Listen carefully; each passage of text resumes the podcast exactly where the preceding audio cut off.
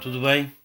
No seguimento de algumas ideias que tenho vindo a organizar eh, relativamente a este período de crise coletiva em que vivemos, queria falar hoje do conceito de exposição relativamente aos problemas.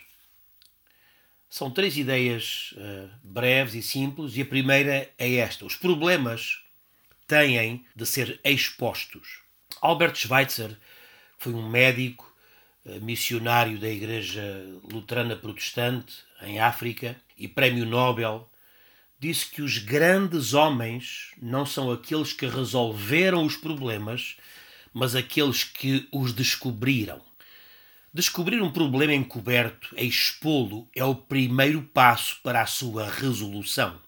Nem sempre isso é bem-vindo e bem visto, tanto mais que é conhecida aquela tendência de matar o mensageiro quando a mensagem não agrada. Reza até a lenda que Dário III, rei da Pérsia, havia cometido vários erros de estratégia que lhe valeram a derrota contra Alexandre o Grande.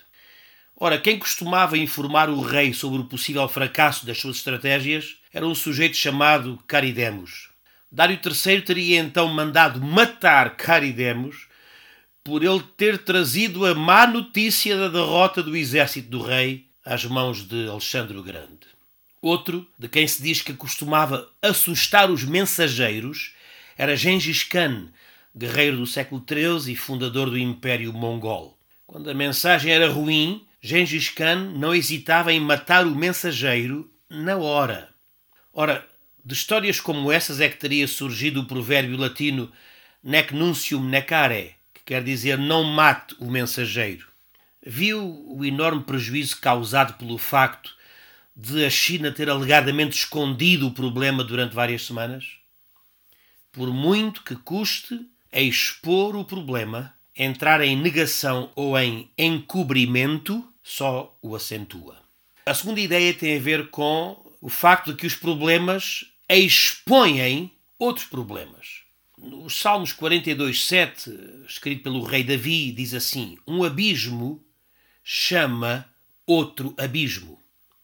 Estamos a ver como este problema está a revelar debilidades em vários setores da sociedade e da governança de países, arrastando consigo outros problemas. Cá em Portugal, o nosso Serviço Nacional de Saúde, por exemplo, está a trabalhar em cima da corda bamba exatamente por falta de condições de trabalho e equipamentos, por conta das enormes debilidades do sistema que são fruto de um constante desinvestimento nessa área por parte dos governos passados. Aí está um problema a expor outros problemas. Dizemos uma desgraça nunca vem só, e é verdade que há problemas que expõem outros problemas, mas precisamos ter o cuidado de evitar o que disse Indira Gandhi ao afirmar que ao resolver os nossos problemas, devemos ter cuidado para não criar problemas ainda maiores.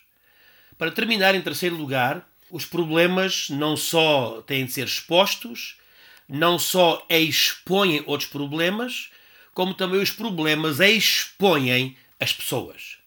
Os problemas revelam as qualidades do indivíduo, o seu caráter e a sua personalidade, assim como o espremer da fruta revela o seu sumo a forma como uma pessoa lida com a adversidade e responde aos momentos de crise determina a sua qualidade como pessoa. Por exemplo, não deve saber quem foi Robert Anthony Eden, mas já sabe quem foi Winston Churchill. Pois, Eden foi o primeiro-ministro inglês que sucedeu a Churchill em 1955. Curioso, não é?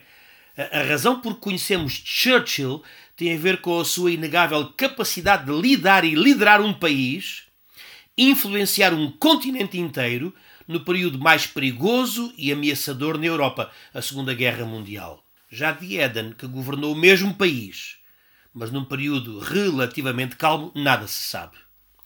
Já notou que quem fica na história é quem exerceu liderança em tempos de crise? Esta crise que agora vivemos, este problema que agora atravessamos, vai expor, revelar a nossa capacidade de enfrentar, resistir e superar.